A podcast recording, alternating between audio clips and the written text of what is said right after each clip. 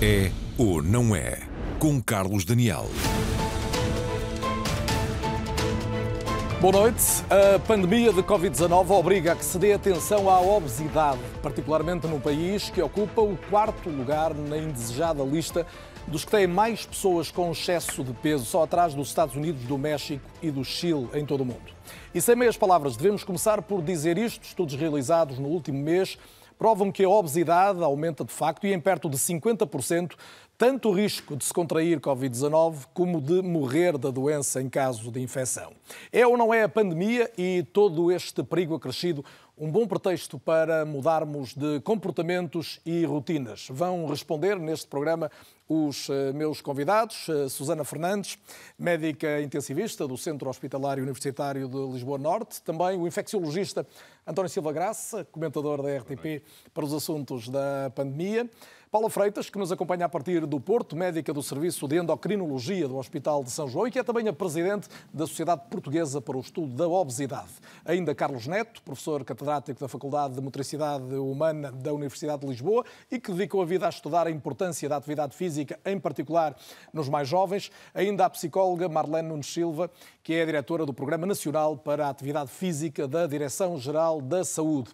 Daqui a pouco vamos ter também o testemunho em direto de João Goberne, o conhecido radialista e comentador da RTP, que nos vai contar o que mudou na vida dele depois de ter perdido 80 quilos. Para começar, vamos ao retrato com números no nosso habitual raio-x. Hoje um retrato XL de um país com peso a mais.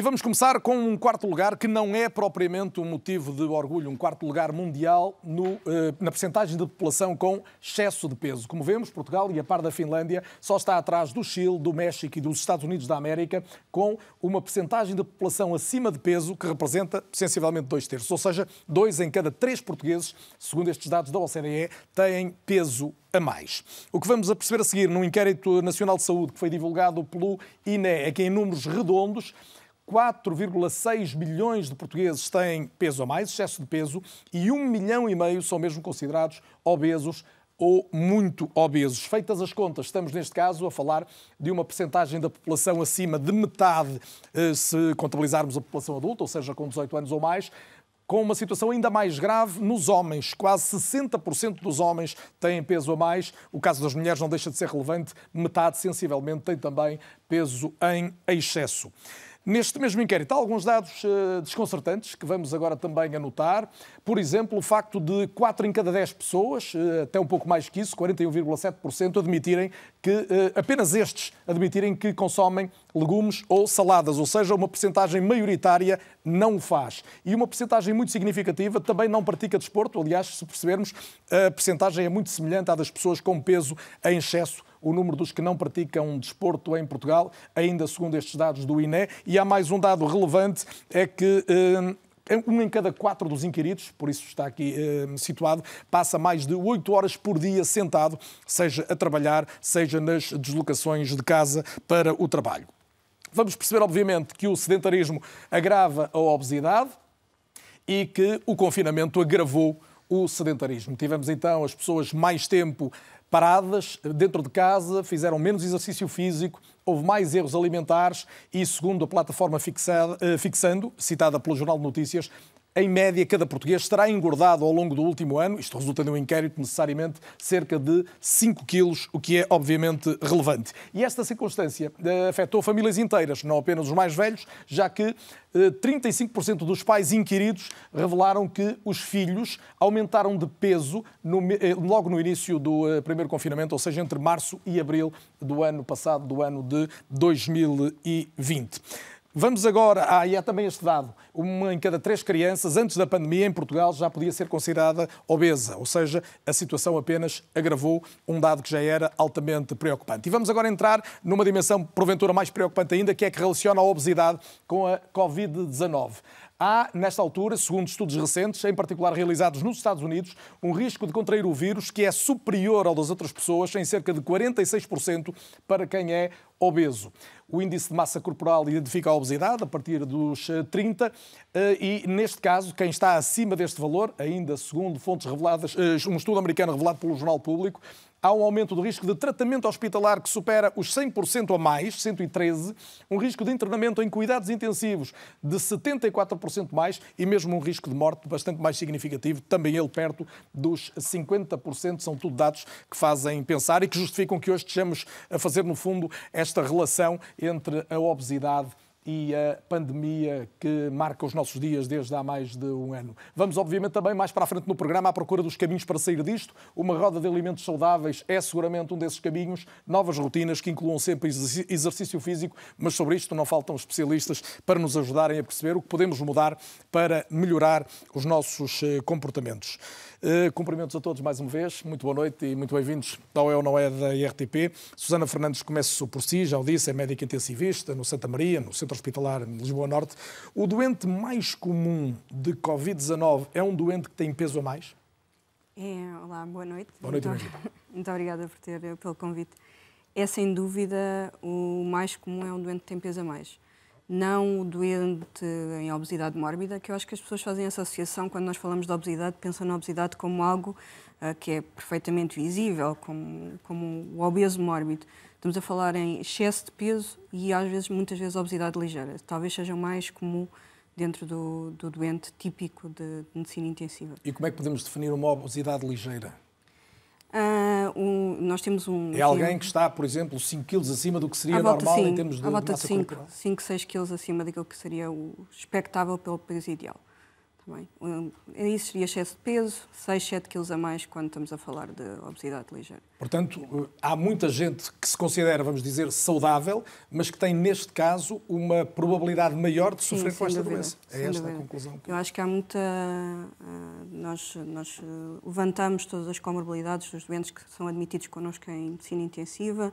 Já fizemos levantamento, inclusive, desses dados dos doentes que estiveram connosco ao longo deste último ano e meio e sem dúvida a obesidade, e nós consideramos a obesidade quando tem o IMC, ou seja, o índice de massa corporal acima de 30, uh, ah, estamos a falar de uma percentagem em volta dos 30 a 40% de doentes com pelo menos uh, obesidade ligeira. Se falarmos para excesso de peso, estamos a falar de uma, uma percentagem ainda, ainda maior. Ainda maior ainda Mas disse-me acima de, de 30%. Uh, ah, acima de 30% em média, os doentes que têm já o excesso de peso. Uh, António Silva Graça, bem-vindo também mais uma vez. Um, algo que estes números que eu apresentei há pouco nos, nos, eh, fazem pensar é o facto de aumentar não só a possibilidade de sermos infectados, a questão do peso a mais, mas também o risco de morte depois de uma infecção. Estes já são dados que começam a parecer muito, muito seguros, muito sólidos.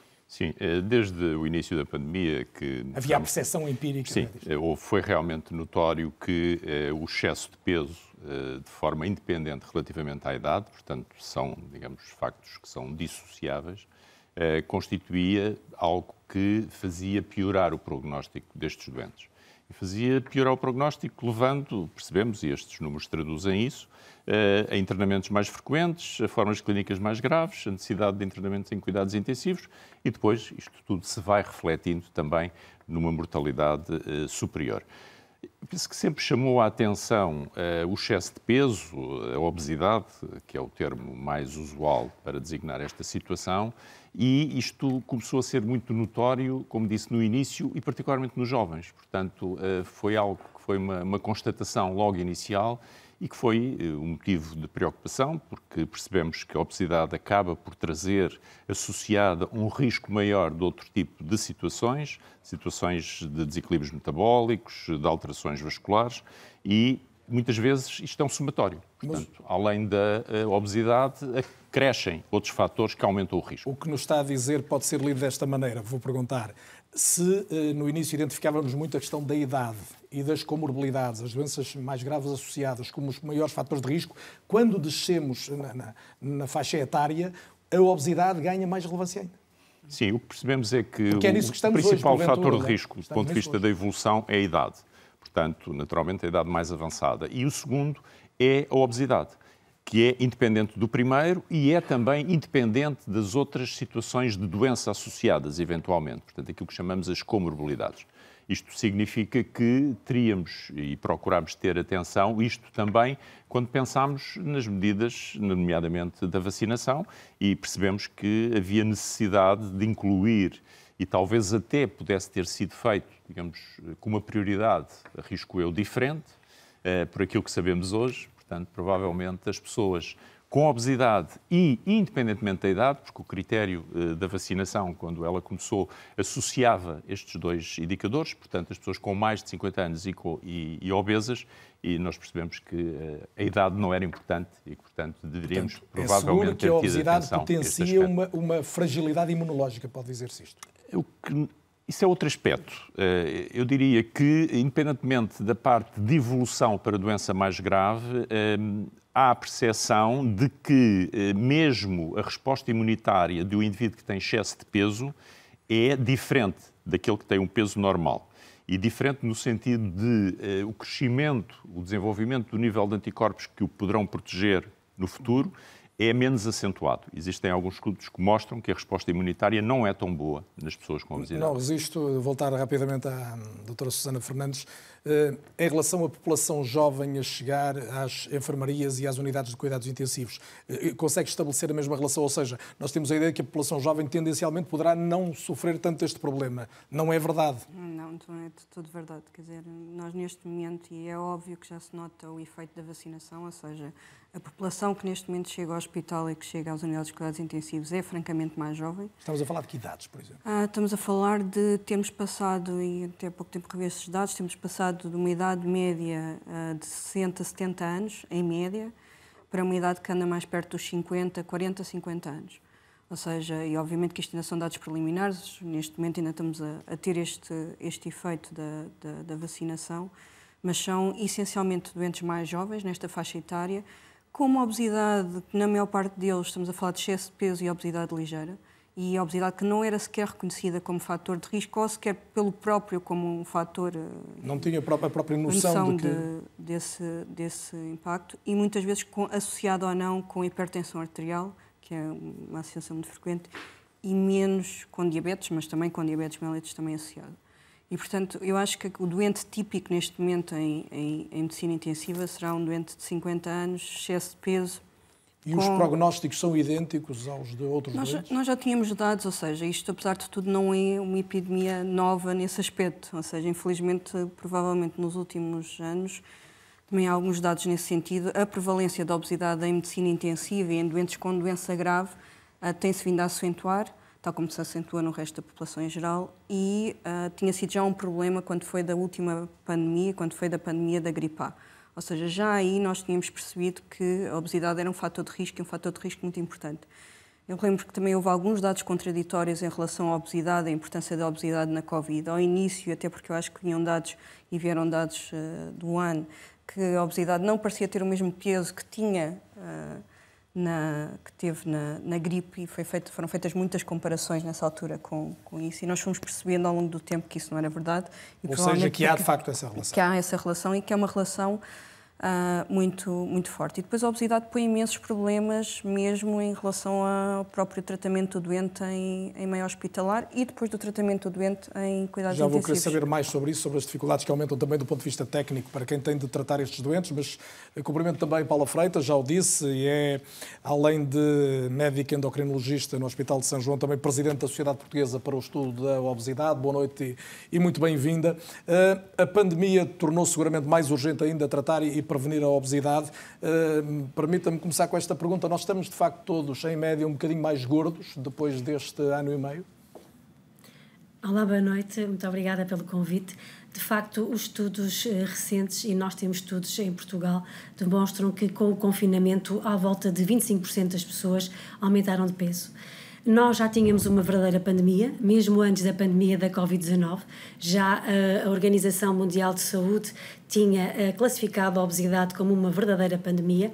E agora, com uh, a Covid, com o confinamento, ainda se agravou um problema que já de si era um problema grave e que nós não estávamos a lidar e não estávamos a dar uma resposta capaz para resolver porque eh, muitas vezes fala-se da prevenção da obesidade, mas a sua prevalência é tão elevada neste momento que a, a prevenção já é ineficaz. Nós temos é que tratar os doentes que têm obesidade.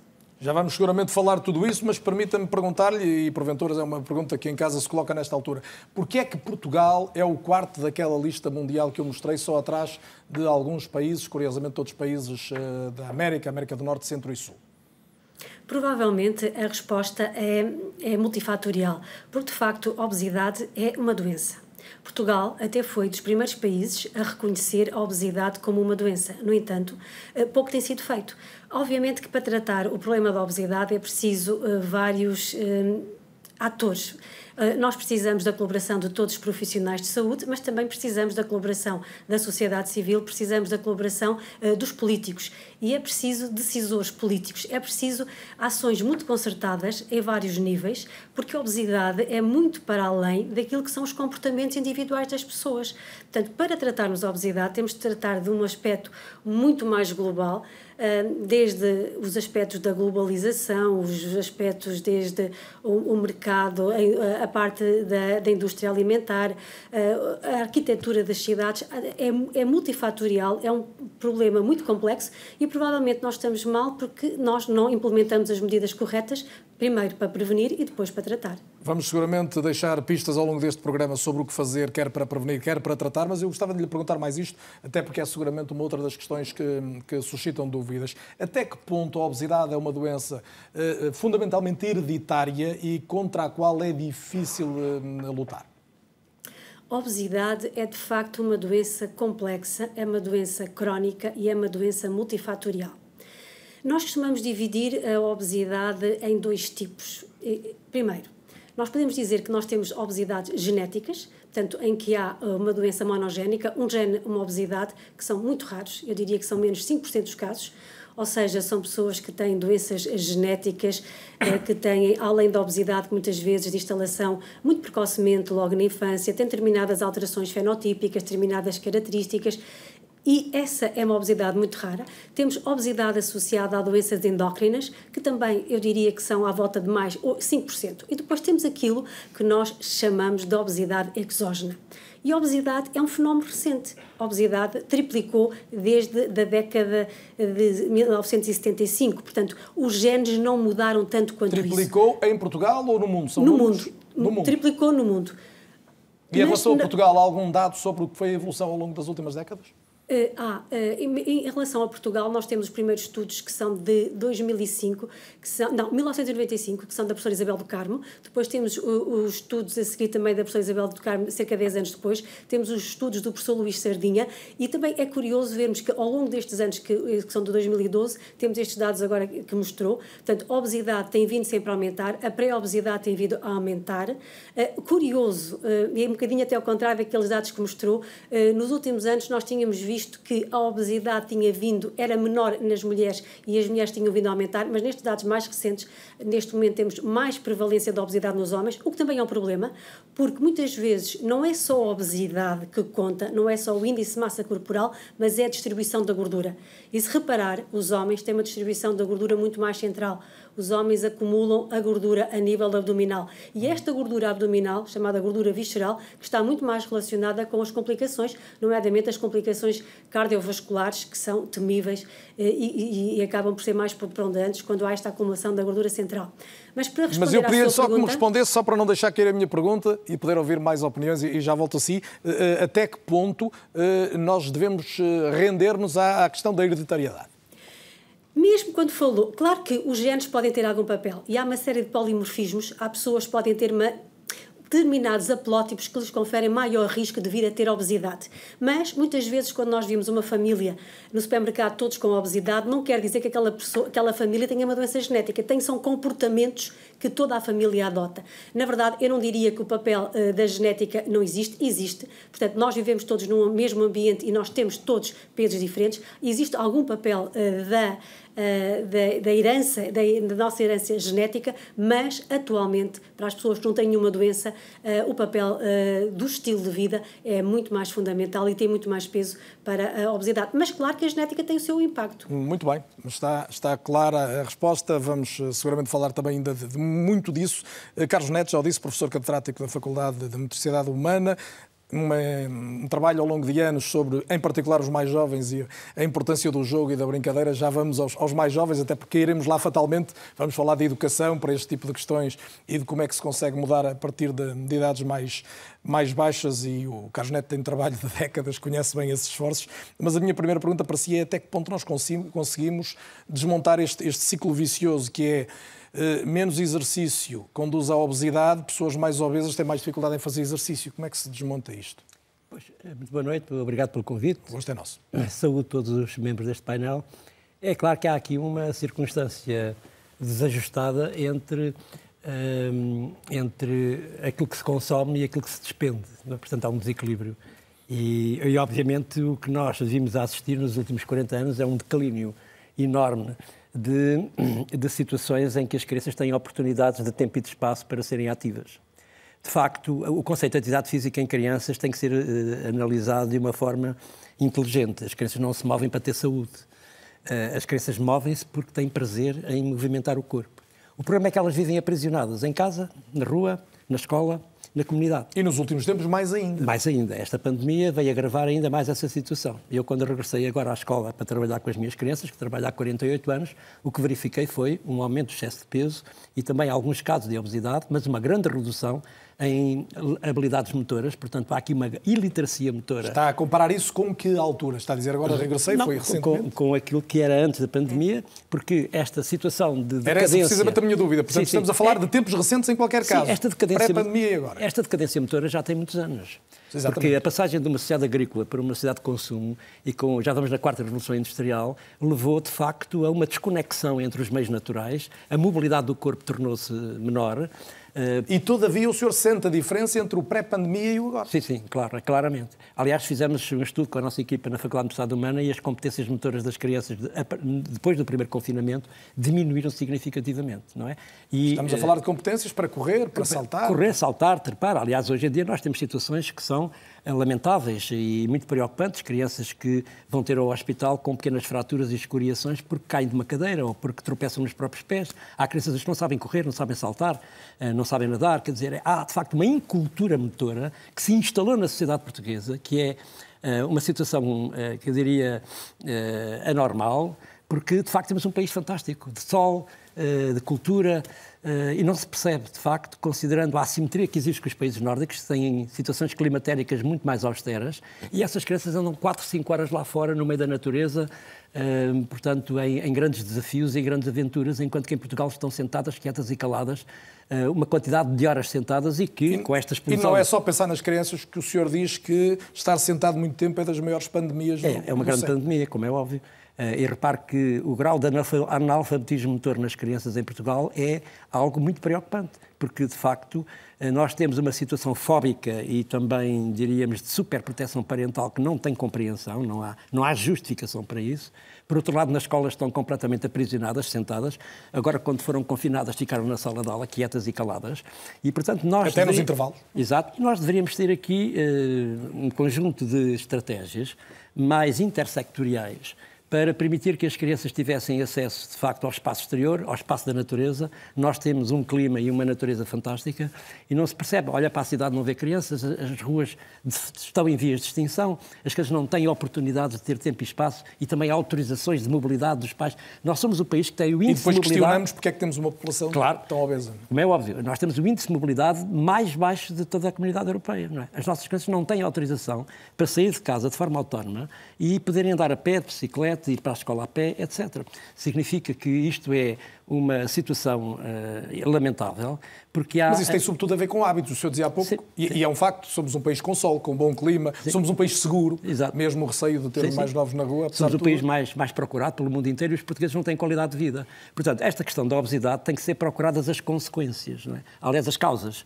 para percebermos as consequências. Já começamos por elas, prometo que vamos voltar a isso e até para perceber as tais estratégias eh, que podem ser seguidas, mas recebo também Marlene Nunes Silva, boa noite e muito bem-vindo ao É ou Não É.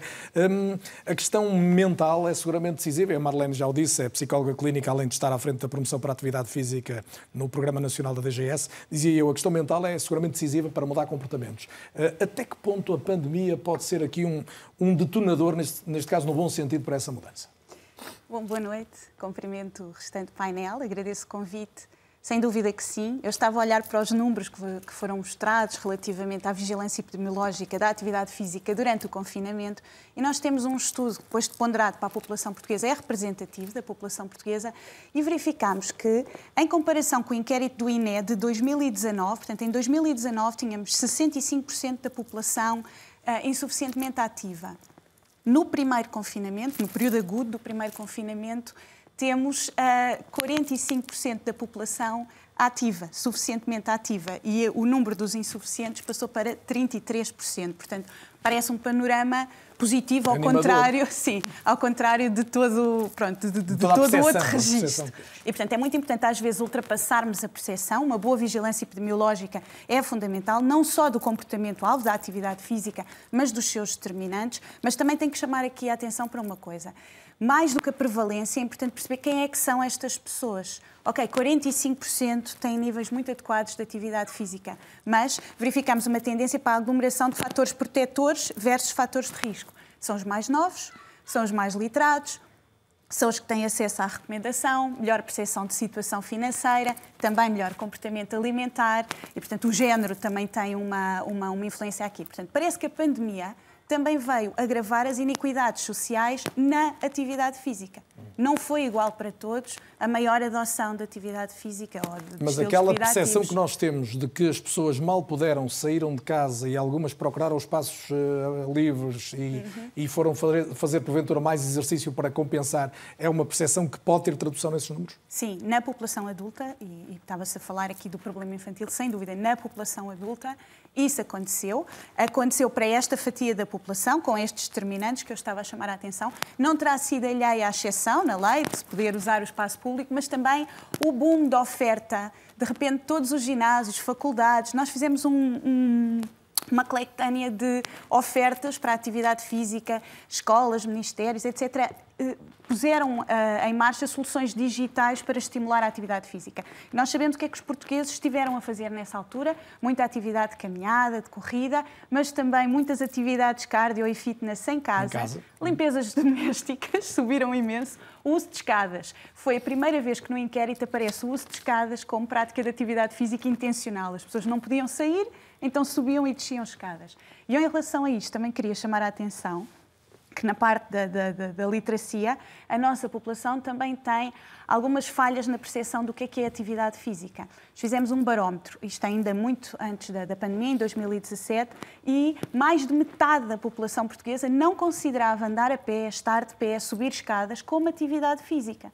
Portanto, só encaravam a atividade física nas suas formas mais estruturadas. Não devem, de certeza, encarar o brincar como atividade física. Não valorizam, não hum. promovem, não é? E, portanto, esta hum, forma de olhar para a atividade física só valorizando as suas formas mais estruturadas coloca problemas em termos populacionais que depois, portanto, precisamos de ultrapassar. A verdade é que houve algum improviso, como acaba de explicar, Carlos Neto. Eh, eh, este improviso é uma dimensão positiva que a pandemia pode ter trazido ou não vê com esse otimismo esta propensão para as pessoas em casa, com mais tempo, de repente dizerem assim: se calhar eu faço algum exercício, nem que seja eh, por aconselhamento, aconselhamento digital de YouTube ou a subir umas escadas? Eu acho que esta pandemia trouxe algumas vantagens para algumas famílias que tiveram mais consciência daquilo que era a educação dos filhos e como é que, de facto, tem que ter mais atenção uh, ao facto de as crianças poderem brincar mais e terem tempo para uh, serem mais ativos. Agora, uh, de facto, podemos dizer que estamos ainda muito longe de ter uma cultura corporal. Parece que o corpo está em, em, está, está em local incerto. repare, quando nós olhamos para a escola, o corpo não é valorizado, o corpo fica à porta da escola, só entra o cérebro não é? é? Quando olhamos para os espaços exteriores das escolas são alcatifados, portanto as coisas não têm desafios. Hoje as coisas não se confrontam com o risco. As coisas são verdadeiramente imaturas do ponto de vista motor. Têm um repertório motor muito baixo, não é? O que significa que também a cidade não, muitas vezes não é amiga de, das crianças, as coisas não têm acesso à rua. Olha-se para a cidade, não se vê em crianças, passeiam-se mais os cães que as crianças, não é? O que significa que há aqui uma, uma assimetria, portanto, enorme, um medo, uma hiper, uma eu diria, uma, uma hiperproteção eh, dos pais em relação aos filhos, mas também dos adultos. Hoje nas escolas predomina o medo. Eu acho que esta é outra pandemia. O medo em casa, o medo na rua, o medo na comunidade, o medo na escola, o medo em toda a parte. As coisas são transportadas pelo carro, pelo automóvel. Uh, diríamos que nós deveríamos ter aqui um pacto de sustentabilidade entre a escola, a família e a comunidade. Deveríamos ter uma governança coletiva e uma visão intersetorial para combater este problema de, do sedentarismo, porque é preciso dizer que as crianças passam uma grande parte de, do seu tempo na escola. Há crianças que passam 10 horas na creche, 8 horas no, no, primeiro ciclo e segundo ciclo, sentadas uma grande parte do tempo, e, portanto, significa que têm currículos intensos e extensos, não, têm, não há um equilíbrio entre atividade livre e, por outro lado, atividade organizada. Há aqui um grande desequilíbrio e não, é evidente que temos que ter uma educação física uh, periódica, sistemática, intencional. Sim, claro. Em muitos países aumentou-se o número de horas para combater este problema do sedentarismo. Cá não aconteceu. Não, não, não, não há uma, uma, coragem política de entender Já que vou recuperar essa sua física... ideia do pacto de estabilidade, que me parece curiosa para Sim, uma governança coletiva também. Coletiva, claro. Não? Mas esta é, é a oportunidade de ouvir, de ter o testemunho, um testemunho diferente neste programa, que é o do uh, conhecido radialista e comentador da RTP, João Goberno, também crítico literário, musical, enfim, um homem de, de muitos instrumentos. João, boa noite e bem-vindo. Uh, a proposta que te fiz foi que partilhasses connosco hoje a tua experiência, uh, porque de repente, e tu vais ajudar-me finalmente a esclarecer uns quantos amigos que me perguntavam o que é que aconteceu ao João Goberno. Então, o que é que aconteceu ao João Goberno? Boa noite a todos, obrigado Carlos. Deixa-me, antes de responder, mandar só uma saudação muito especial ao Dr. Silva Graça, que desde há um ano e pouco foi das pessoas que mais me elucidou e mais me serenou com as intervenções que tem tido na RTP e isso, isso é, um, é uma dívida de gratidão que vai ficar para sempre. Obrigado. O que me aconteceu não foi nenhum ato de não, não, não foi nenhum ato de coragem, nem nenhuma nenhuma lucidez uh, repentina. O que aconteceu foi que em 2017 eu fui sujeito a um internamento hospitalar por, por um problema respiratório. E, e achei curioso que durante esse internamento, de poucos dias, houve dois médicos que vieram falar comigo e me perguntaram se eu não queria resolver o problema. O problema era, como eu constatei mais tarde, o problema eram 161 quilos. E a solução que me foi proposta, uh, devagarinho, foi a de um bypass gástrico. Eu, quando saí desse internamento, comecei a estudar o assunto, uh, enfim, de uma maneira não iniciada, obviamente, porque de medicina não percebo nada. Uh, comecei a conversar com algumas pessoas, comecei a aconselhar-me uh, familiarmente e decidi avançar. E depois acho que tive sorte. Tive sorte com as pessoas que fui encontrando. Fui, fui sujeito a essa intervenção por laparoscopia, que era para não cortarem muito, a 30 de abril de 2018, portanto há três anos e qualquer coisa, e o resultado é que dos 161 quilos com que cheguei à mesa da, da cirurgia, um, restam 81, portanto houve 80, que eu costumo dizer que era a minha metade má, que, que se foram embora. Um, 80 quilos. 80 João, quilos. 80 além quilos. da motivação, que foi essa causa próxima do problema de saúde mais agudo que tiveste, uh, o, o, facto de tu te sentires desconfortável em alguns momentos do cotidiano pesou?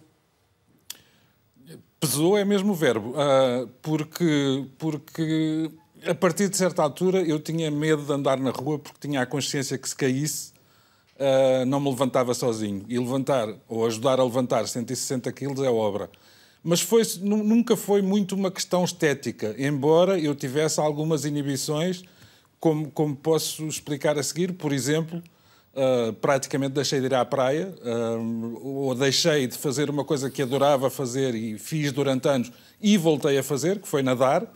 Felizmente tenho as piscinas municipais ao pé de casa, na Pova de Varzim. Voltaste a nadar, estou... conseguiste voltar a nadar, que era uma coisa que já não te acontecia seguramente há uns largos anos, não é? Há largos anos, Carlos. E, e, e voltei a nadar e posso garantir, uh, com quilometragem uh, avassaladora, que andei mais a pé nos últimos três anos na Pova do que nos 13 anos anteriores. Uh, eu estou há 16 anos a viver na Pova de Varzim, mas os últimos três anos é que me deram para conhecer a cidade. De resto. Uh, uh, e o que é que mudou na tua vida? Aquela uh, uma pergunta. O que é que tu sentes hoje diferente em ti, além de poderes nadar e de, e de passear na povo? Uma, uma coisa é, é, é, é, a análise que eu faço do ponto de vista médico que me é fornecida. Eu tinha problemas de diabetes, deixei de ter. Tinha apneias do sono uh, num nível gravíssimo já e, e perigoso um, e deixei de ter tinha, começava a ter problemas de gordura à volta do fígado. Esta parte não, não, nunca percebi muito bem, também porque não queria, porque me assustava um bocadinho, e deixei de ter. Em relação às, às articulações, a, a, resposta anterior do andar a pé e do nadar, se calhar já, já te ajuda a perceber.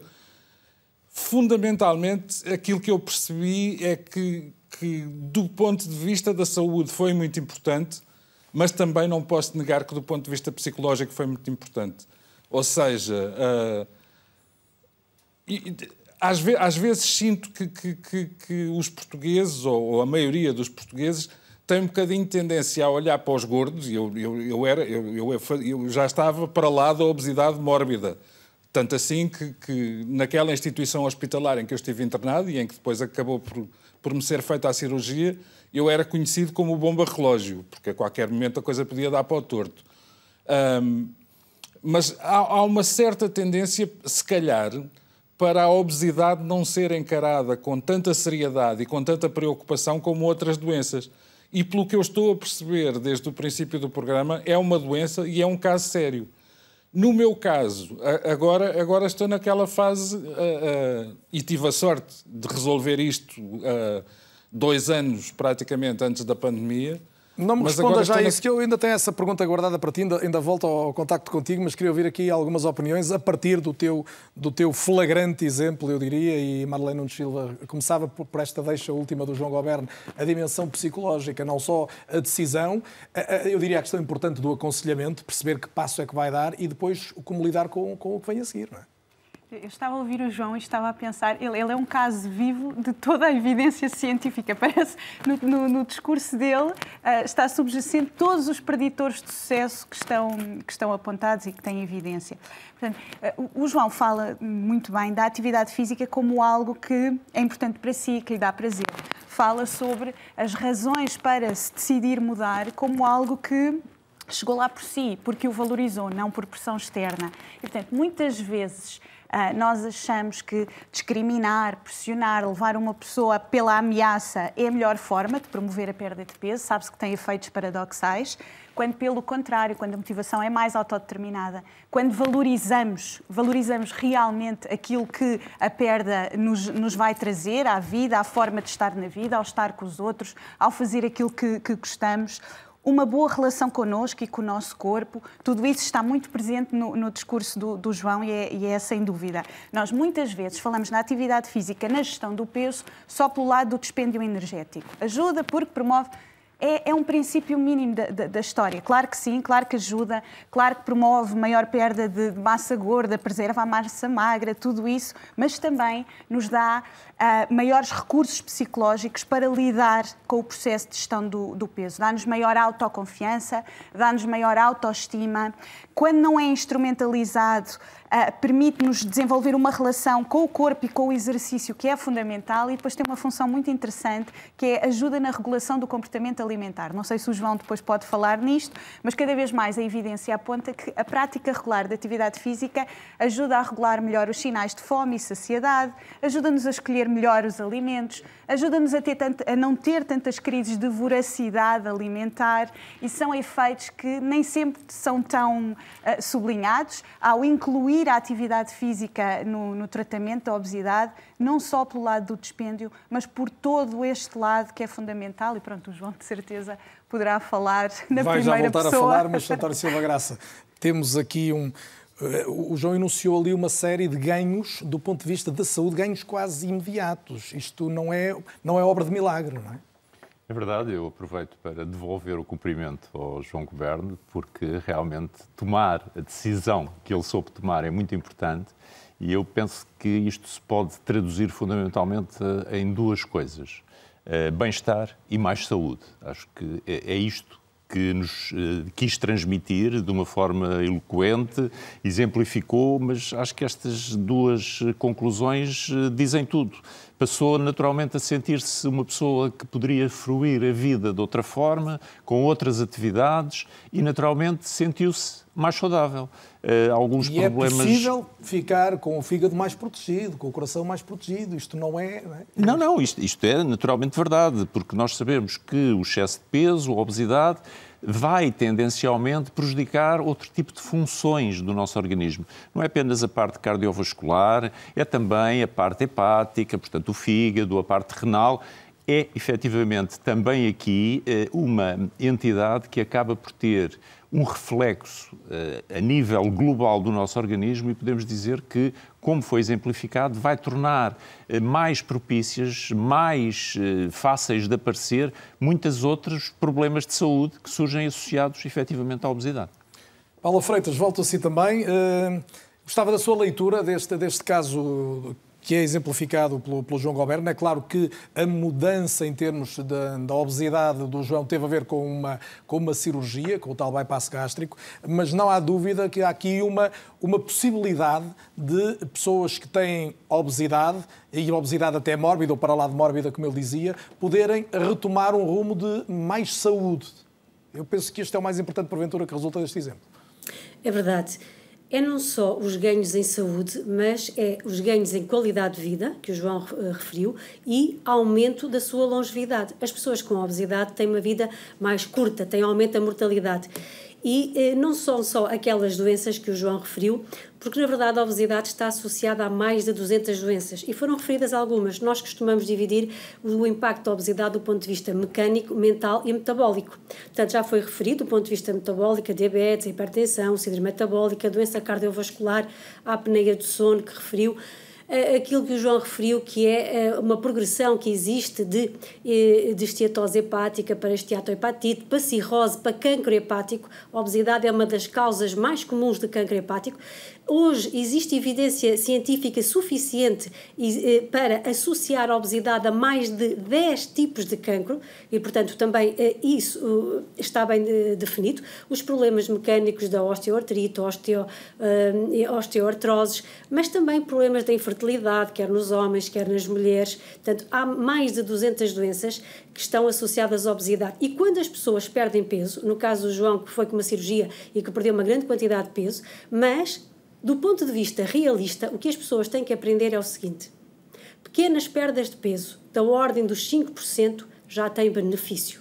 É a diferença entre, por exemplo, um indivíduo que tem eh, vários fármacos para a diabetes ou para a hipertensão reduzir o número de fármacos quando o indivíduo perde 10% do peso corporal, isso já se traduz em maiores ganhos em saúde, em redução destas comorbilidades todas. Quando perde 15%, já há uh, mais ganhos em saúde. Portanto, quando as pessoas perdem peso, nem que seja transitoriamente, há ganhos em saúde e há uma diminuição da carga da doença. Porque também é muito importante, porque às vezes as pessoas têm uma ideia errada a pensar que o sucesso da terapêutica da obesidade é ficar com um peso normal. Não é verdade perdas de peso de 5, 10 ou 15% já são já um ganho de saúde, de significativo. Eu acho que esse é exemplo é, é, bastante eloquente. Eu queria uma observação de cada um dos outros meus convidados. Carlos Neto não resiste a, a esta ideia de nunca é tarde para se retomar o exercício. O exemplo do João também é isto, não é? Alguém que durante mais de uma década se movia com grande dificuldade, de repente nada e caminha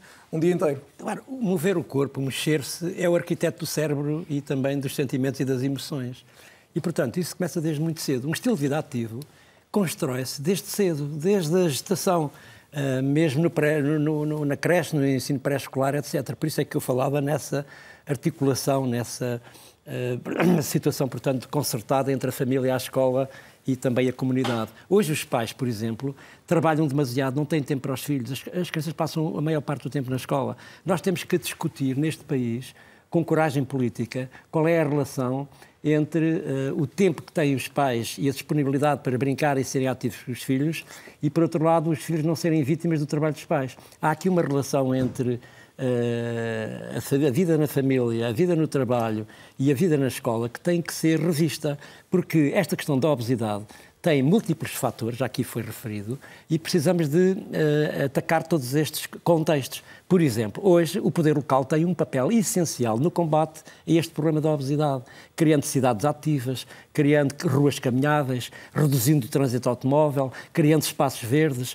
Mas Convi... isso não tem acontecido mais? Tem, temos melhorado imenso, mas ainda não é suficiente, considerando outras cidades no mundo inteiro que já estão a fazer esse trabalho há muitos anos. Nós estamos 20 ou 30 anos atrasados nestas matérias, relacionados com uma situação que estamos a viver de grande transição. Nós estamos neste momento com uma transição digital e uma transição verde, mas precisamos de fazer também uma transição uh, que eu diria uh, relacionada com uh, uma mudança da escola numa dimensão de ter as crianças a aprender de forma mais ativa e também eu até diria que colocaria como aspecto fundamental na escola a cozinha. A cozinha devia ser o principal elemento na escola, não é? Para que as crianças pudessem aprender o que é uma boa alimentação, o e que é, um, isso ao exercício um, o que é um bom sono, o que é uma boa atividade mais. física. Agora, a atividade física para crianças tem que ser vista na perspectiva de um corpo que se move por prazer e, acima de tudo, brinca para ser Vamos falar mais de exercício e alimentação na segunda parte do programa, mas antes ainda de me despedir do João Goberno, Susana Fernandes, que há pouco deu aqui uma,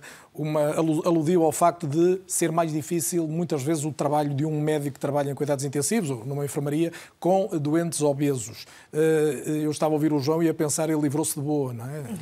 Para já que se livra da infecção, como é evidente, já estará vacinado, estará mais protegido.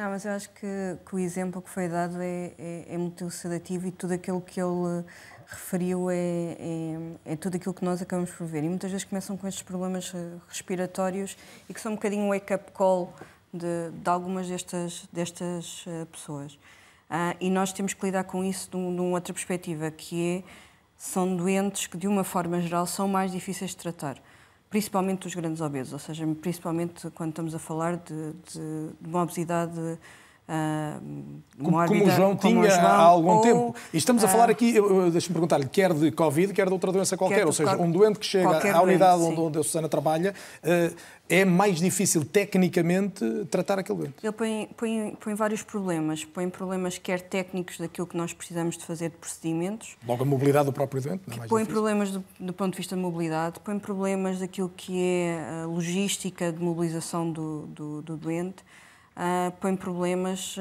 relacionados com doses, medicamentos, com depois também tudo aquilo que são as complicações metabólicas que já foram ditas também se ficam mais exacerbadas nestas alturas. E eu acho que isto também é um, é um exemplo daquilo que acontece com muita frequência, que é, às vezes há estes wake-up calls, e não posso deixar de, de, ouvir também as palavras que foram, que foram ditas anteriores, que é que tem que ser muito intrínseco, ou seja, que tem que ser muito pela própria, pelo próprio indivíduo e não propriamente algo que também se vê muito, que é a culpabilização e a, e a estigmatização da, da, da, pessoa, da pessoa, do doente neste caso. E isso é em si mesmo também um problema dentro dos próprio, do próprio, dos próprios Serviço Nacional de Saúde, etc. Ou seja, não pode haver uma, uma estigmatização uh, muito acentuada porque, porque isso também pode comprometer o próprio o sucesso, o sucesso da, da, recuperação. da recuperação. João, eh, prometi que voltava a ti. Tomaste, dizias há pouco, esta decisão numa fase pré-Covid. Eh, é evidente que todos nós passamos alguns momentos de, de receio, de medo desta doença, mas uh, lembraste algumas vezes como podia ser maior a tua angústia. Lembrei-me lembrei rigorosamente várias vezes até levar a segunda dose da vacina. E agora continuo a lembrar-me, mas, mas um bocadinho mais aliviado. É mais, é mais, quer se acredite, quer não, é mais um fator que eu acho que do ponto, do, do ponto de vista psicológico me torna uma pessoa mais feliz. Foi o não ter tido a necessidade, como obeso mórbido, como uma pessoa de 160 quilos, ter uh, solicitado uh, a vacina mais cedo. Assim, estive calmamente à espera da minha vez, fiz o autoagendamento quando devia, quando devia fazê-lo, como sexagenário que sou, uh, levei as duas doses da vacina e, e, e aparentemente correu tudo bem. Agora, Uh, Deixa-me só dizer. Só uh, tenho um minuto e ainda podes falar da alimentação, embora tu agora também comas menos em função da, da, da cirurgia, não é?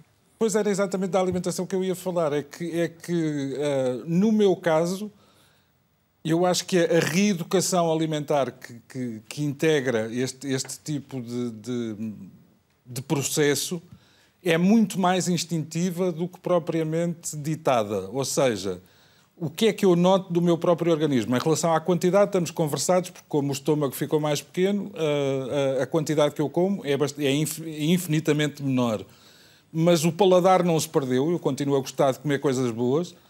O que acontece é que instintivamente eu passei a comer muito mais saladas e se calhar muito menos hidratos de carbono, passei a comer muito mais peixe e não digo que deixei de comer carne, mas como muito menos carne e passei, passei a fazer, uh, se calhar porque o estômago está mais pequenino, passei a fazer uh, refeições muito mais pequenas com uma assiduidade maior. E desse ponto de vista, uh, sinto muito melhor. Uh, pode ser uma ilusão minha, mas acho que as digestões são muito mais rápidas, também em função da quantidade, não só da via rápida que me puseram cá dentro. Um, e pronto, e, e, e, é a primeira vez que eu me posso apresentar como um caso de sucesso neste, neste ponto particular, mas olha, correu bem. neste ponto, mas noutros já eras, designadamente do ponto de vista profissional. João, desejo de saúde e tens mais agora, felizmente, e sobretudo deixo-te um agradecimento grande pela experiência extraordinária que partilhaste connosco esta noite e deixas até, até me ajudas nisso, uma deixa verdadeiramente para a segunda parte em que vamos falar desde logo de alimentação, do que comprar e o que confeccionar para termos também mais saúde. A pausa para intervalo é de cerca de 7 minutos. Até já.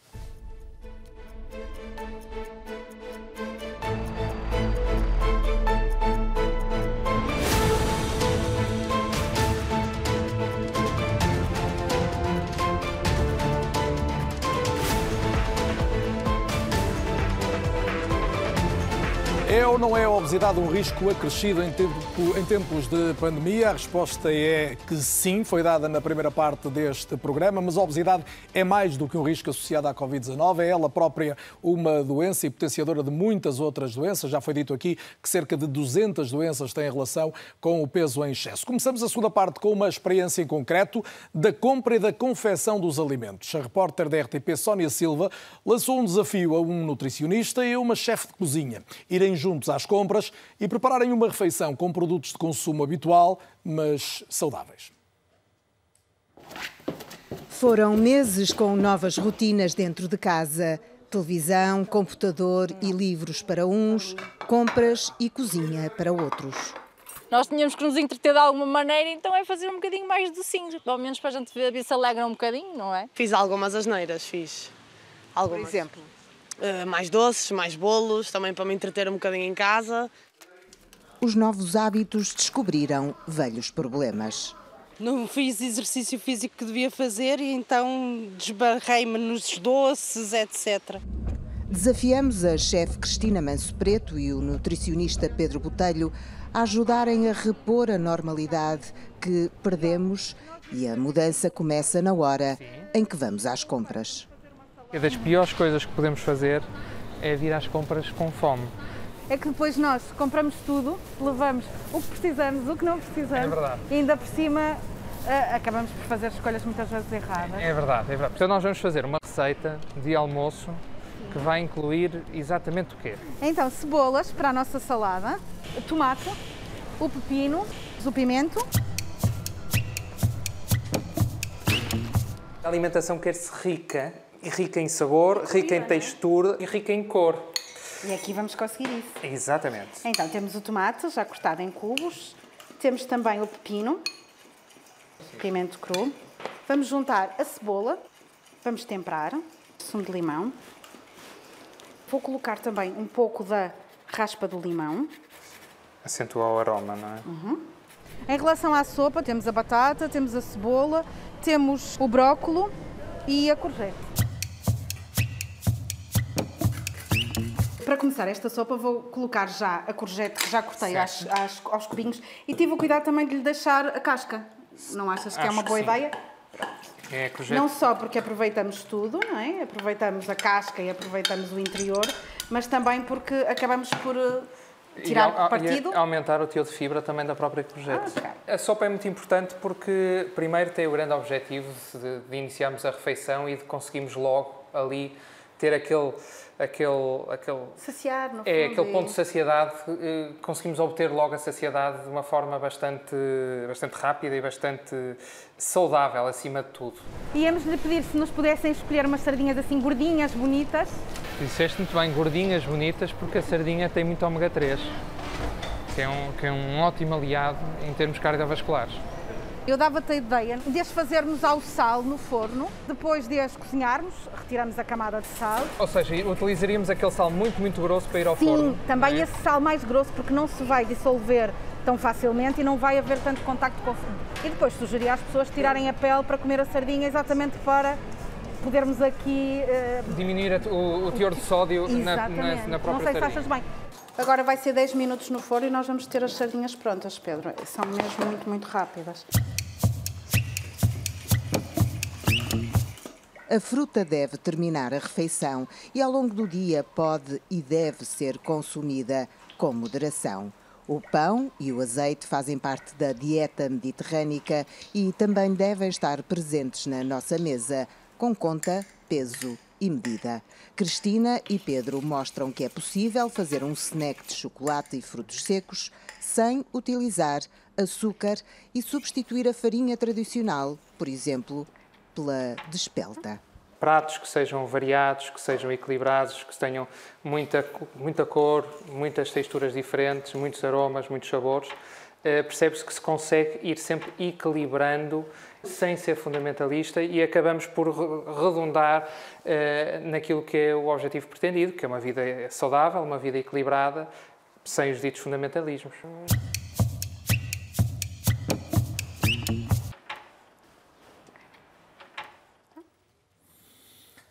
Paulo Freitas, a Sociedade Portuguesa para o Estudo da Obesidade tem publicados e estão disponíveis uma série de conselhos para para se combater o, o, problema, mas eu diria que esta reportagem da, da Sónia Silva identifica aqui duas dimensões relevantes. Uma é, eh, obviamente, os, os erros alimentares que devemos evitar, mas outro também, e, e quisemos ter esse cuidado de incluir produtos que fossem, por um lado, comuns, de hábito comum, de consumo comum, mas também produtos que não sejam demasiado caros, porque um dos problemas, seguramente relacionados com o tipo de alimentação que fazemos, é o preço de determinados alimentos. É verdade, eh, de facto, eh, muitas vezes há produtos que são bem expressíveis, têm preços mais elevados, mas as pessoas também podem fazer uma dieta eh, equilibrada, como aquela que foi mostrada na peça, e com alimentos que são relativamente baratos. Por exemplo, nós sabemos que o preço da carne e do peixe é mais caro, mas podemos, por exemplo, comer leguminosas secas, que têm também algum teor de proteína vegetal e que são mais baratos. Podemos fazer o recurso a produtos hortícolas e muitas vezes há sítios onde eles podem ser mais baratos, em mercados locais. Ah, as frutas da época, não temos que comer necessariamente frutas importadas que fizeram viagens enormes de avião e que têm preços muito mais caros. Eu diria que ah, a boa alimentação ah, é olharmos para a roda dos alimentos e se está na roda dos alimentos podemos comer e mesmo nós que advogamos a dieta mediterrânica ou até a dieta atlântica, que agora se fala, temos que dizer às pessoas que isso é verdade, mas muitas vezes as pessoas também pecam na quantidade. Ou seja, mesmo quando fazem escolhas acertadas em termos de uh, qualidade, é, é necessário fazer uma escolha também da, qualidade, da quantidade que deve ser adequada a cada pessoa. Uh, eu diria que isso seria o essencial e também as pessoas não devem é comer os produtos que são muito salgados, os produtos de charcutaria. E como é que as pessoas se defendem, permita-me esta pergunta, da avalanche de informação sobre dietas possíveis que nos entra pelos, pelas redes sociais adentro? Eu acho que as pessoas devem ter um mínimo. Eh, eu, era um bocadinho aquilo que há, há pouco uma das colegas do painel falava, que era a literacia em saúde e eh, nós eh, pautamos que isso eh, deve ser, deve ser feito todos os dias. E também a, a, televisão, o serviço público devia fazer isso. Assim como existe o, o Minuto Verde, devia haver todos os dias um minuto sobre educação para a saúde, nas suas várias vertentes. E devia, as pessoas devem ter. Está anotada a sugestão, pelo menos está, está anotado. Porque, na verdade, existem uma série de mitos e de preconceitos. Isto engorda, aquilo não engorda, o que não é verdade. E, eu, e todas as pessoas são inteligentes, as pessoas percebem se nós lhes explicarmos as coisas e temos é que ensinar, educar. Claro que hoje há uma série de modas, dietas dita da moda, algumas sem qualquer fundamento científico. Eu, eu acho que o papel mais importante é nós ensinarmos às, às pessoas o, o, valor dos alimentos, com a sua composição. Isto hoje é muito fácil, existe leituras fáceis, os rótulos, eh, as pessoas têm o semáforo nutricional, as pessoas olham, aprendem, ensinar as pessoas a ler um rótulo que eh, devem saber qual é o teor eh, que tem de gordura, de sal. Há uma série de trabalhos também feitos até pela Direção-Geral de Saúde, que documentam que o facto de terem taxado, por exemplo, os refrigerantes, eh, isso reduziu o consumo desses refrigerantes. Portanto, eu acho que nós temos que ensinar as pessoas a fazer escolhas um, saudáveis. Ninguém escolhe livremente, ninguém é livre se não tiver educação. É preciso educar em termos de literacia. E outro aspecto fundamental também, eh, não só nos cuidados de saúde, e em todos os meios, também na escola que foi falado, a, cozinha na escola, ensinar as crianças desde idade muito jovem a fazer as escolhas saudáveis. Um, e uh, penso que também os métodos de confecção é outro grande problema. Uh, muitas vezes as pessoas confeccionam acrescentando grande quantidade de, de sal e de gordura. Uh, e outro parceiro que nós temos que trabalhar é com, não só com a distribuição, e também muitas vezes há, há mesmo das cadeias de distribuição, começa a haver alguma Uh, algum interesse a, educar as pessoas e, e dar-lhes algumas noções, mas temos de trabalhar também com a indústria alimentar, uh, que uh, tem que ser parceiros e também até as próprias políticas de agricultura, porque de facto um, as pessoas devem fazer e devem consumir aquilo que são os alimentos da sua área geográfica e também eu diria que o ideal seria nós comermos aquilo que a natureza dá quando ela a dá e não andarmos a comer as substâncias e produtos que vêm de outras e, zonas do mundo e, e, e noutros locais. Muito bem, e Marlene Nunes Silva, há seguramente formas de motivar as pessoas para adquirirem comportamentos como aqueles que ouvíamos na, na reportagem serem sugeridos. Hum, como é que se consegue isto? Se calhar, quer em relação às pessoas que, que têm de mudar de comportamentos, quer até alguns técnicos de saúde que as acompanham. Sim, sim. Sem dúvida. Uh, um dos modelos de mudança comportamental mais validado, mais testado, e é também surpreendentemente simples, diz-nos que há três componentes fundamentais na mudança comportamental. Trabalhar a percepção de competência, eu sou capaz, eu consigo fazer isto, ou eu consigo procurar a informação ou quem me ajude. Uh, eu tenho a motivação para tal e essa motivação tem que ser uma motivação autodeterminada, baseada em coisas que me são relevantes, que eu valorizo, que não entra em conflito com outras coisas. Tudo o que nos custa muito para fazer, nós até fazemos, mas vamos acabar por desistir de o fazer e, portanto, tem que se alinhar com os meus interesses, com o meu dia a dia, com as minhas rotinas. As pessoas, quando pensam numa rotina de atividade física, ela tem que ser possível geograficamente, tem que ser fácil, tem que ser adaptada. Tem que ser um elemento de ruído na, na agenda diária. É? Exatamente. E é pela positiva, tem que me trazer algo permite-me conectar-me com os outros, permite conectar-me com o espaço. Há estudos muito engraçados que mostram que quem faz atividade física na sua zona geográfica compra mais localmente, conhece melhor uh, os, os, vizinhos, conhece melhor as pessoas, conhece melhor o comércio local. Portanto, são, são elementos muito interessantes. Portanto, a dimensão de competência e de capacidade, a dimensão de motivação e depois uma dimensão de oportunidade. Não é tudo responsabilidade individual. Eu tenho que ter oportunidade para exercer as minhas escolhas. Uh, mas também, quando elas não existem, eu tenho que ser capaz de as criar. Por exemplo, uma característica de um indivíduo fisicamente letrado é que ele consegue, uh, dentro de um determinado contexto, criar oportunidades para ser ativo. Por exemplo, eu posso aqui descer da cadeira e uh, ficar de pé, como estava. Aliás, eu tomei esta opção estratégica para todos os programas.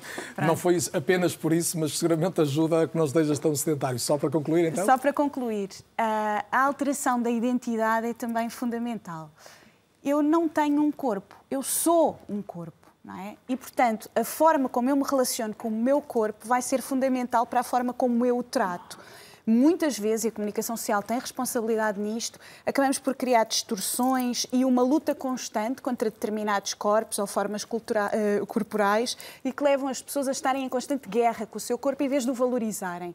E valorizarem o movimento, o prazer, a expressão de identidade que o movimento permite. O professor Carlos estava a falar disso há pouco é fundamental. Mais uma vez, o João, continuar a ouvi-lo, ele tem, ele tem que ir.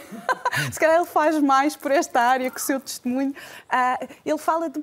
É a forma como ele se vê. Eu não sou uma pessoa. Já não sou um, um, um obeso mórbido, não é? Eu já não tive que uh, pedir uh, a prioridade. Eu sou uma pessoa, neste momento, normal ponderal ou, ou muito perto e, acima de tudo, uma pessoa fisicamente ativa. Ele fala da atividade física de uma forma completamente consentânea com coisas e, que ele valoriza. E garanto-lhe, para quem o conhece bem como eu, que não imaginava isto possível há, há muito pouco tempo. Já demos destaque à alimentação. Ora, a outra grande arma, acabamos de falar nela, para combater o sedentarismo e a obesidade, está seguramente no exercício, de preferência no exterior, mas também, como algumas vezes teve de ser dentro de casa nos últimos tempos. Segue-se então um relato traçado pela jornalista da RTP, Joana Machado, de um país com ginásios fechados durante muito tempo e em que tudo mudou até o exercício. Em passos lentos ou em velocidade. Foram muitos os que voltaram ao exercício físico depois dos confinamentos. Começamos com o acorde, o costume. Os que não chegaram a começar, os que nunca pararam.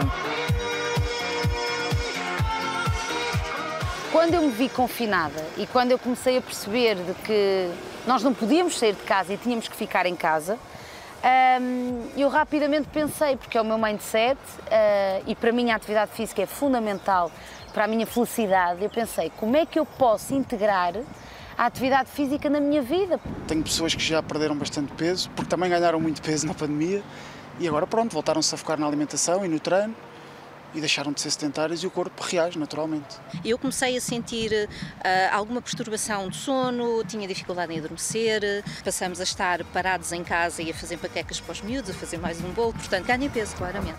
Em muitas modalidades e em muitos atletas de nível elevado, o, a questão do peso foi uma questão uh, relevante e, e, e, houve a necessidade uh, na retoma de ter atenção a essas dimensões.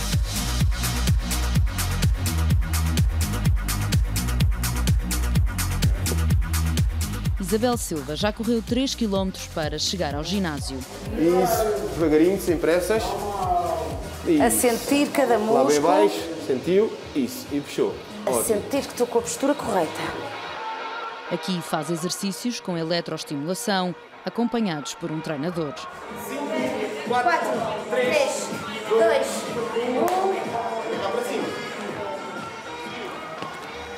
1. E volta a sair a correr deitava-me muito cedo, por volta das nove da noite, nove e meia eu deitava-me, dormia bem, porque eu queria acordar muito cedo, ver o dia nascer e permitir-me fazer uma pequena corrida ou uma pequena caminhada de 30 minutos. Era uma altura em que eu não via ninguém na rua, em que Lisboa estava completamente silenciosa e era o meu momento de bem-estar, era um momento de terapia.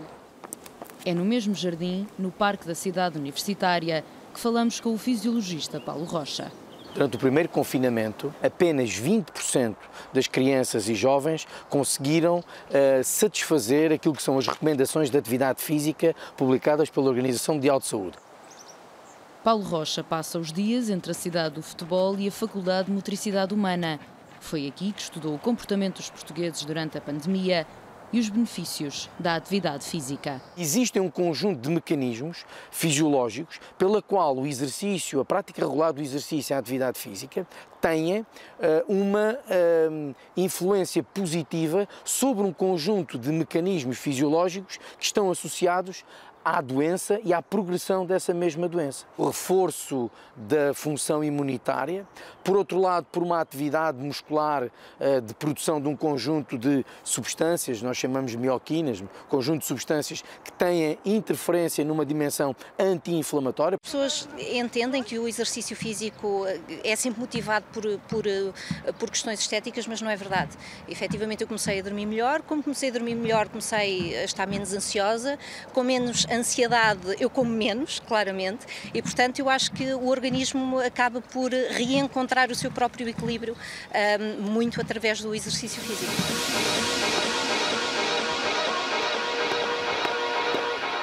Vanessa Vaz voltou ao exercício há três meses com o treinador João Reis.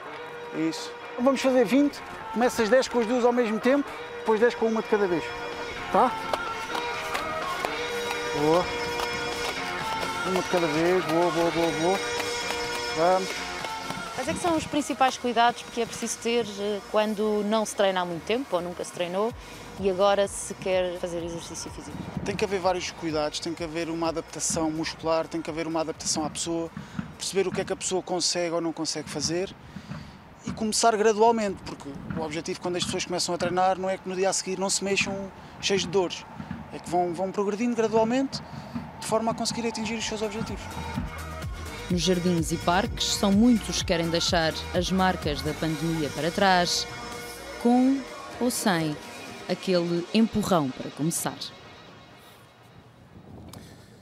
Carlos Neto, as consequências mais graves da, da, pandemia todas as conhecemos, são desde logo a morte, mas há outras que podem estar mais ou menos encobertas. O exercício é a melhor forma de as evitar, e estou aqui a pensar, obviamente, em dimensões como, desde logo, o aumento de peso, mas também alguma ansiedade que temos acumulada, até casos de depressão de algumas pessoas.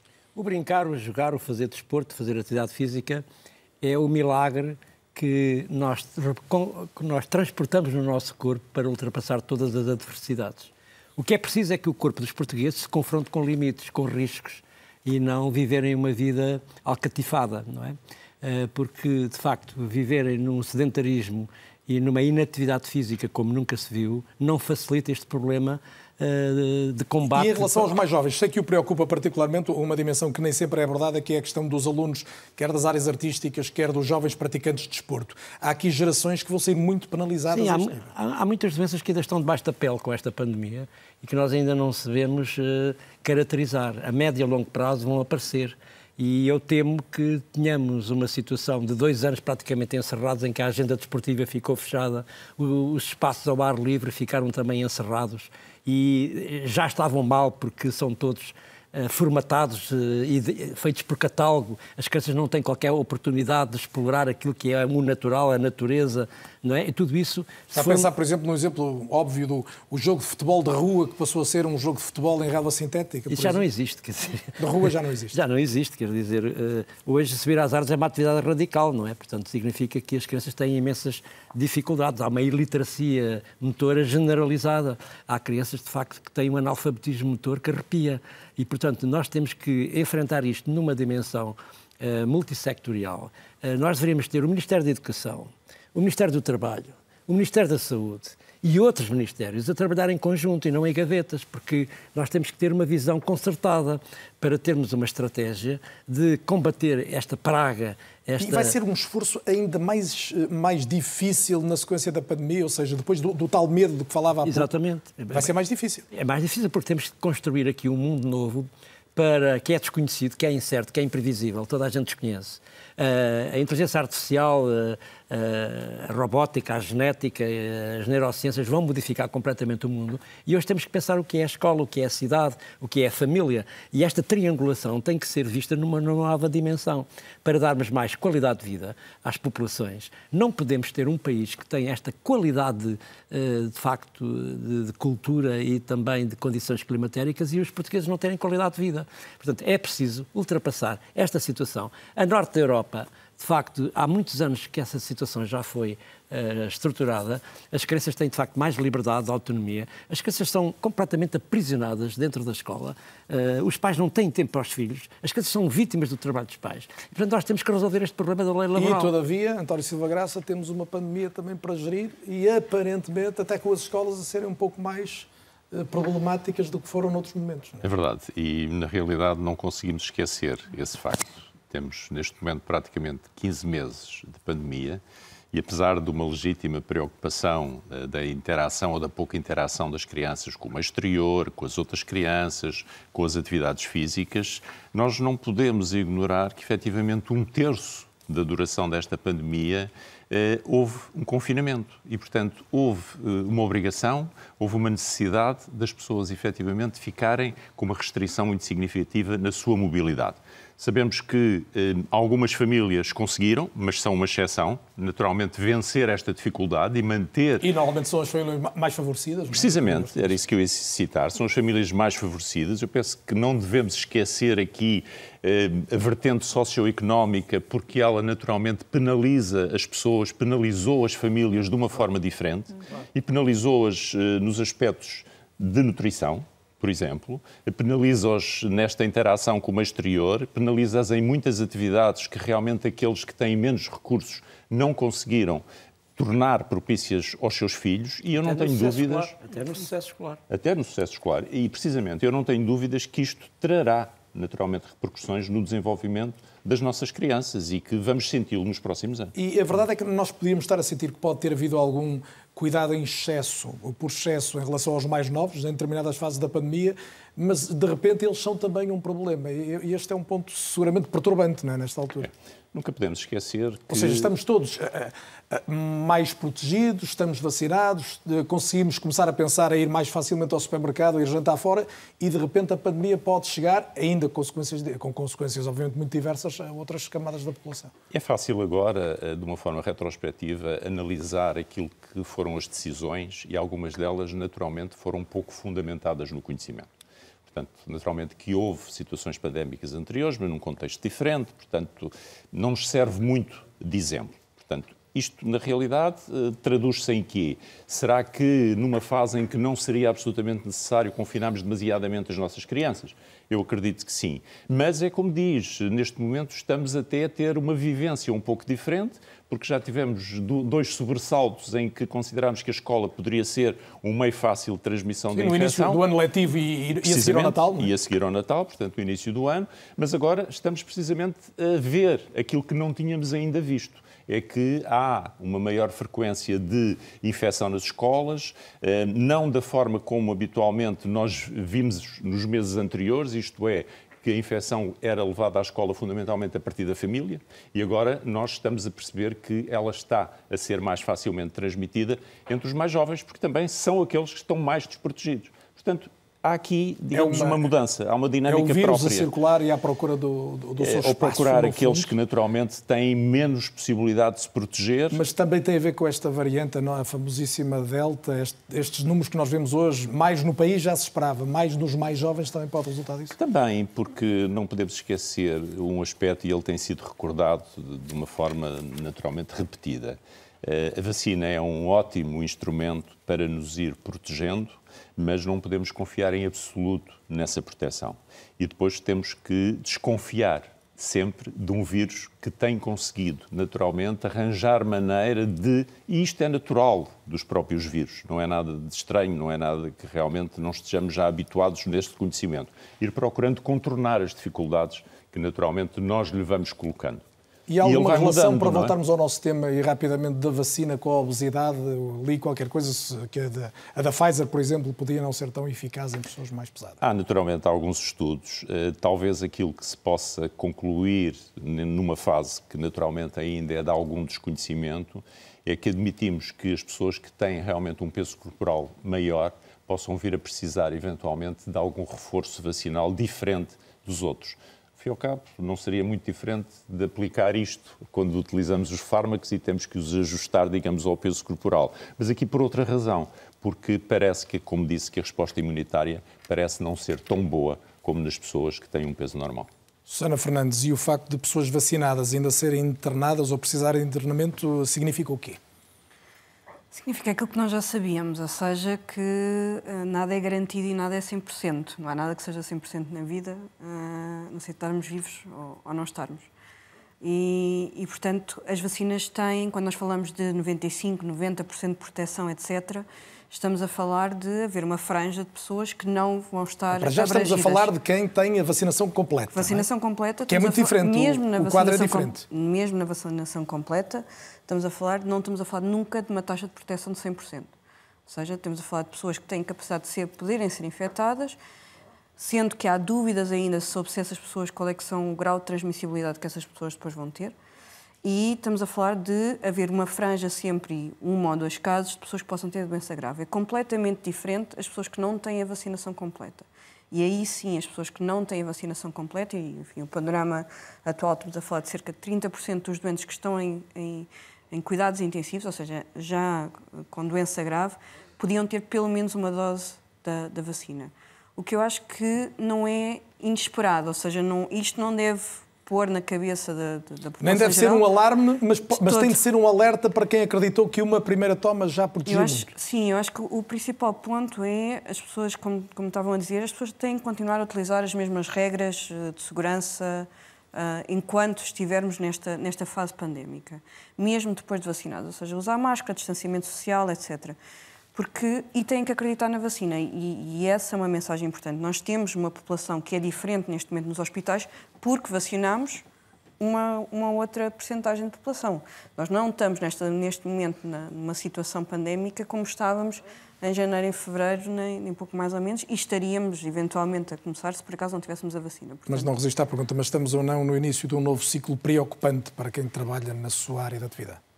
Eu, eu, eu, diria que gostaria de, de, estar aqui a falar consigo como estava a falar, se calhar, há um ano atrás, em que nós estávamos claramente numa fase descendente e em que nós eh, tendencialmente estávamos a pensar em fechar camas de cuidados intensivos ou a mudar. No pré-verão ou no início no pré-verão do, do ano passado. Portanto, nós claramente estávamos em num ciclo diferente há um ano atrás nesta, nesta fase. E neste momento estamos no, no ciclo contrário.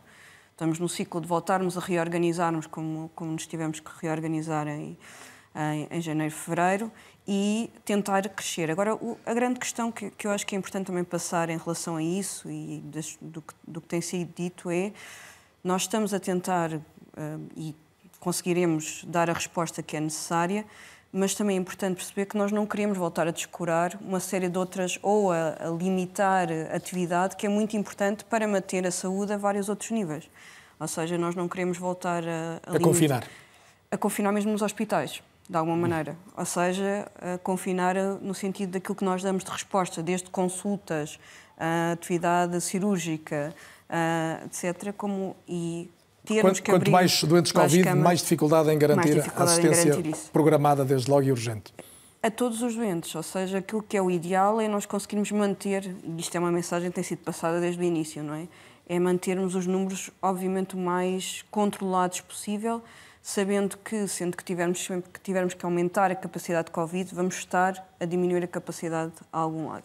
E isso é uma inevitabilidade. E é um alerta que vale a pena sempre repetir. Marlene Nunes Silva, volto à, à, pandemia para uma, uma pergunta que tem a ver, a pandemia, peço desculpa, à obesidade, para uma pergunta que tem a ver com um, um número que eu recuperava ainda do início do programa. O termos mais homens obesos do que mulheres em Portugal. Uh, é possível haver uma estratégia específica para chegar a quem resiste mais a esta mensagem de mudança necessária? Sim, há, há, dentro da população há, há, faixas mais resistentes à procura de tratamento ou da gestão do peso. E, e, pronto, agora falar das questões de género é sempre sensível, mas em termos estatísticos, de facto. Não, é um facto, não é? A população masculina tende a ter mais resistência em procurar é soluções de, de, de, gestão de peso. Provavelmente também pela representação que têm, a maioria delas é mais pela dieta, acham que é mais algo de feminino, de estética, etc. E, portanto, há, há cada vez mais uma panóplia de programas para, para a gestão do peso que são baseados em, uh, na identificação com o grupo. Eu, por exemplo, estou-me a lembrar de um, de um dos projetos que nós trabalhamos, o projeto Eurofit, que usava o futebol como forma de chegar às populações mais resistentes, aos homens. O futebol, eh, em termos de gestão do peso, ok, pode ser encarado como uma atividade desportiva e que tem muitos benefícios, mas também pode ser encarado na sua vertente de fenómeno social, de chamariz. E, portanto, estes homens eram convidados a ter programas de alteração de estilo de vida no contexto do seu clube de futebol, dadas por técnicos formados, mas que eram treinadores de futebol, em conjunto com outros homens, portanto, num clima não ameaçador, não. As soluções que são muito paternalistas, muito tendem a afastar as pessoas, não é porque a pessoa tem um problema que vai uhum. mudar. E, portanto, usar uma linguagem que ela entende, que ela valoriza, num contexto que ela valoriza também. Portanto, nós aqui melhoramos logo um problema que é a adesão. As pessoas desistem dos programas, mais do que se perdem ou não peso, muitas vezes desistem dos programas, a desistência foi baixíssima. Portanto, isto foi um projeto europeu, em 15 clubes de futebol europeus, cá em Portugal funcionou no, nos nossos três clubes maiores e, e em mais clubes, uh, e funcionou muito bem. E nós percebemos isto. A mudança tem que acontecer de forma, forma alinhada com as aspirações e os interesses da pessoa. Não temos que impor e não temos que achar nós às vezes continuamos a fazer determinadas práticas, elas não dão resultado. E, portanto, dizer tens que mudar pela tua saúde, já viste ao que deixaste de chegar.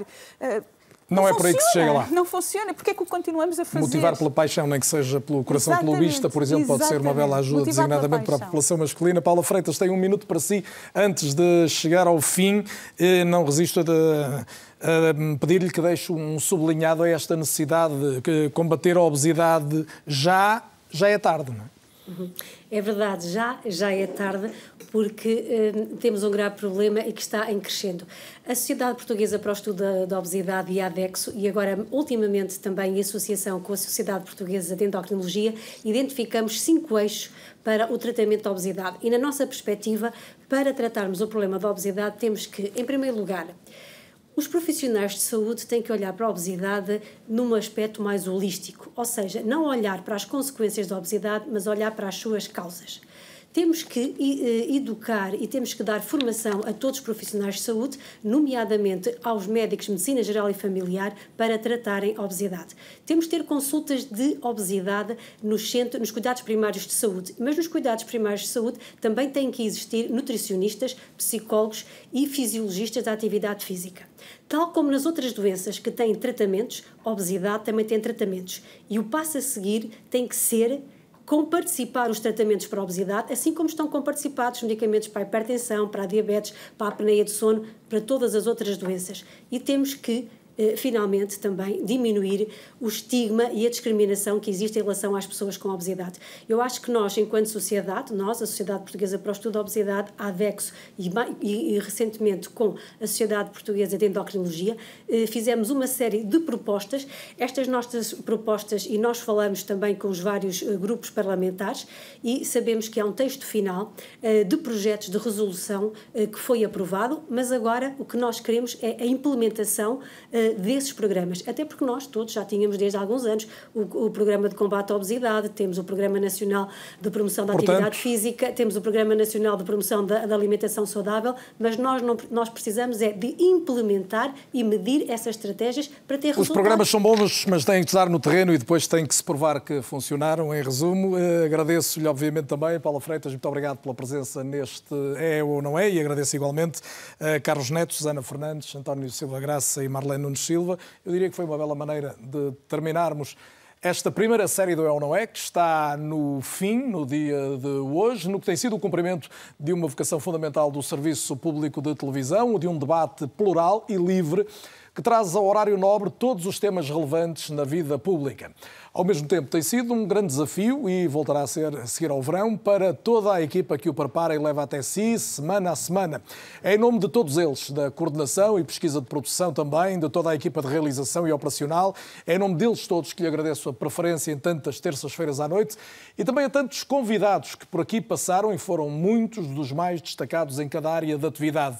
Isto para que, como vamos ver a seguir, num trabalho com a edição de Marcelo Sá Carvalho e num ano ainda dominado pela pandemia, tenha sido possível ir a fundo nesse tema, mas também falar de todos os outros que fazia sentido debater em cada momento, da corrupção ao assédio, da herança histórica ao futuro do país, dos riscos para a democracia, ao que vale, afinal, a liberdade. É ou não é? Volta a ser em setembro. Boa noite e muito obrigado.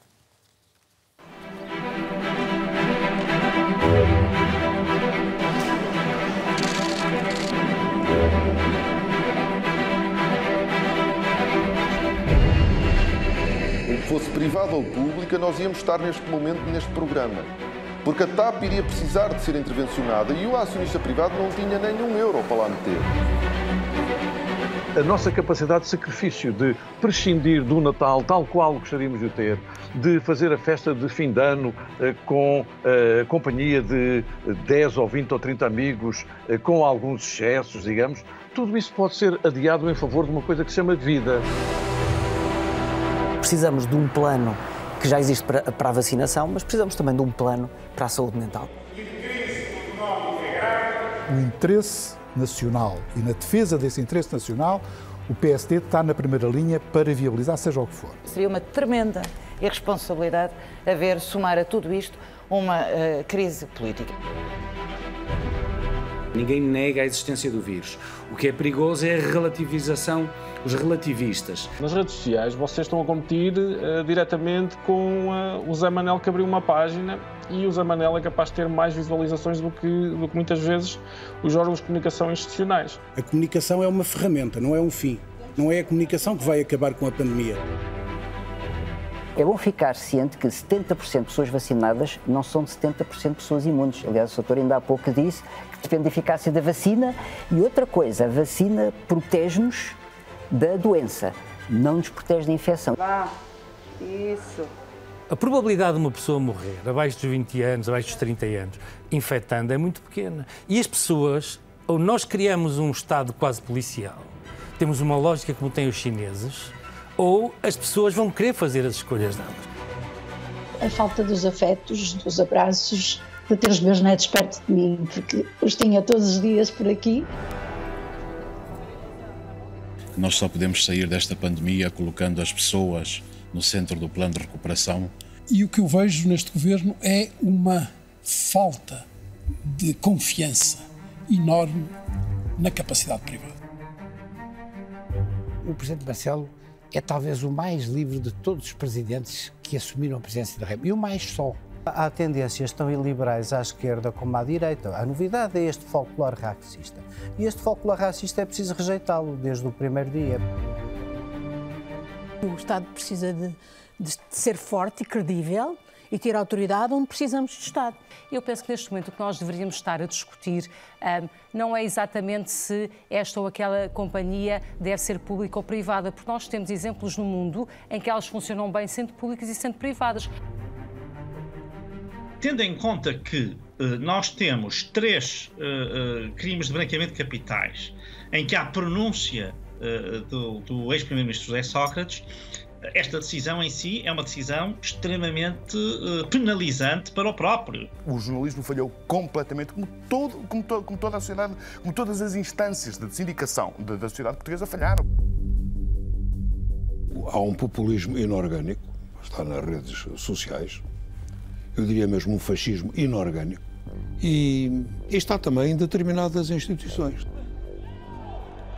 nós temos essa competência e está mais provado o, que todos os, quer jogadores, quer treinadores fazem, não só internamente, mas também, também no, no estrangeiro. Isso para mim parece-me claro, mas teremos de tornar o nosso campeonato muito mais competitivo. As nossas equipas, sem dúvida, que têm esse problema de competitividade, mas olhem para o talento português forçar alguém a receber um beijo quando se sinalizou, esse outro alguém sinalizou que não o quer receber, é claramente assédio. Uma em cada três mulheres é vítima ou foi vítima de qualquer tipo de violência onde está incluído o assédio sexual. Ai, ai, ai, agora, O bullying não se combate só na, o, através do combate ao fenómeno em si. Nós temos que começar muito, muito, muito atrás. Ou seja, o que dá fôlego aos, aos jovens e também adultos para serem bullying são os estereótipos que a sociedade lhes oferece de bandeja para eles poderem usar na, na, na sua necessidade de agressão